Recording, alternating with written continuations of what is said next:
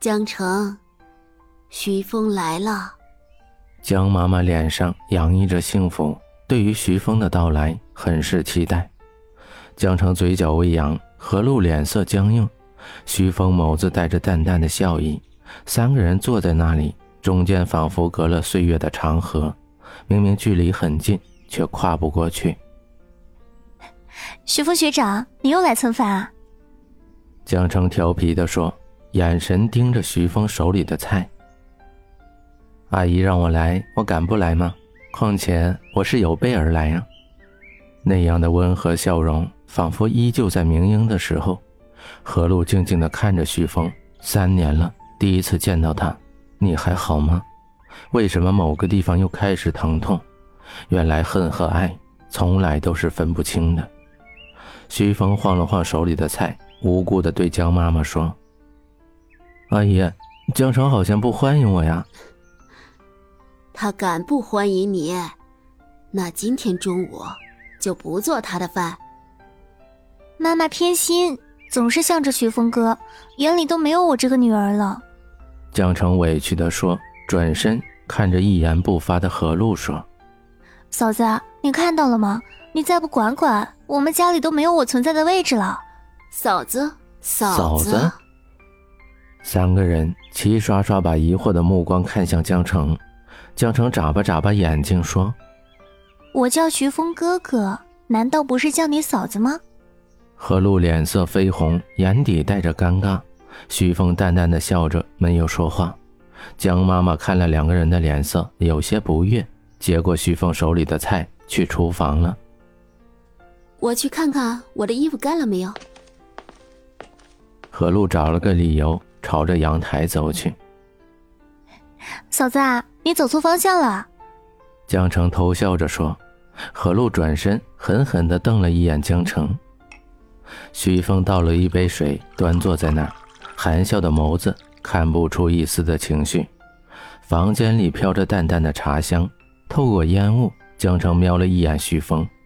他的眼神有些异样，但仔细看，好像又没有什么。江城，有件事，我想。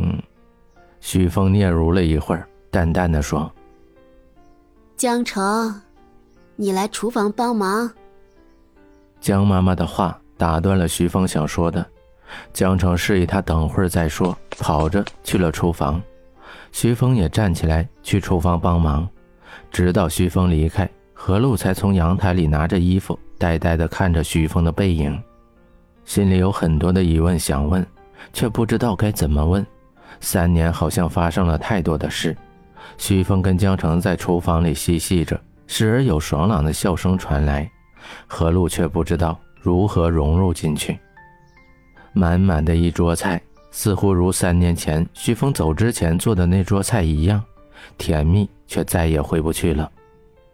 江城的妈妈时不时给徐峰夹菜，听江城说，这些菜都是徐峰喜欢吃的。认识了徐峰这么久，这是第一次知道他喜欢吃什么。一直以来，自己给的从来都是想给他的，却一直没有问过徐峰到底喜欢什么。江城似乎也发现了异样，从徐峰到来到现在，何露他们都没有说过一句话。一顿饭吃下来，没有一个人说话。只有勺子碰碗的声音。江城，我突然想起下午还有事，我先走了。吃完饭没多久，何露就找了个借口离开。露露，你的衣服忘拿了。我去吧。一直沉默的徐峰突然开口说话，在江城还没反应过来之前，拿着衣服朝楼下走去。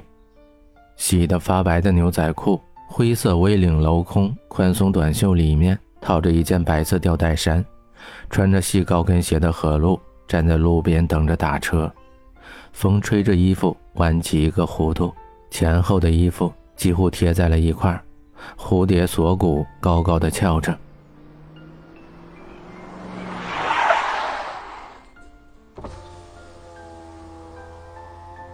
上车，黑色的宝马停在何露面前。车窗缓缓的摇下，露出徐峰那张眉目如画的脸庞。他垂着眸子，淡淡的说：“何璐没有看他，继续站在那儿。你闹够了没有？为怒的徐峰让何璐有些呆，一不留神就被他强塞进车里，手刚碰到车门就被反弹了回来。徐峰打开车门，坐在前面。何璐冷哼了一声，保持沉默。徐峰透过后视镜，淡淡的看到何璐一眼，眼神中带着忧伤、心痛和不忍。鸡大南门下。何露从钱包里拿了一张五十块，塞到徐峰的手里，继续保持着沉默，目视前方。徐峰嘴角噙着一丝笑意，紧皱着眉头，舒展开。五十元打到大 G，，你确定够吗？何露双手环抱于胸前，由于生气，气息都变得不均匀了。好了，别生气了。徐峰的声音温柔如水，像是在哄生气的女朋友一般。你好像忘了，我们已经分手了。分手两个字，何璐咬得格外清晰。徐峰停顿了一下，眼神讳莫如深。那这是你落在江城家的衣服。徐峰把一个袋子放到何璐身上，淡淡的说：“衣服也送到了，你是不是可以放我下车了？”何露眼神里带着一丝的厌恶，伸出手去开车门。江爸爸溺水身亡，在同一天，简凡离开江城，那天是六月十九号。徐峰淡淡的说着，眼神如同不见底的大海。何露永远都不会忘记那一天，甜蜜和痛苦交织的一天。那场大雨，何露的心就像是被蚂蚁啃噬般痛苦。雨中，自己的男友搂着自己的好闺蜜，何露瞳孔微缩，满是痛苦的看着徐峰。江城的爸爸溺水，简凡抛弃江城出国，就在我们在一起的那一天。何露的身子。不稳地从座椅上掉下来，惊恐地捂着嘴巴，大颗大颗泪水顺着眼眶流出，沾了泪水的眼睫毛扑朔着，难以置信的看着徐峰：“你为什么现在才告诉我？江城最痛苦的时候，我却没有陪在他的身边。他一定恨死我了。”何璐捶打着徐峰，徐峰把他揽在怀中。眼眶红红的，嗓子像是被火烧一般。作为一个男生，他不能像女生一样哭泣，他必须坚强的承受这一切。那天，他跟江城一样痛苦绝望。苏寒不是他的妹妹，更加让他痛不欲生。那天发生太多的事情，你的情绪又那么激动，何璐，江城现在很需要你。不用你说，我也会的。但是这一切。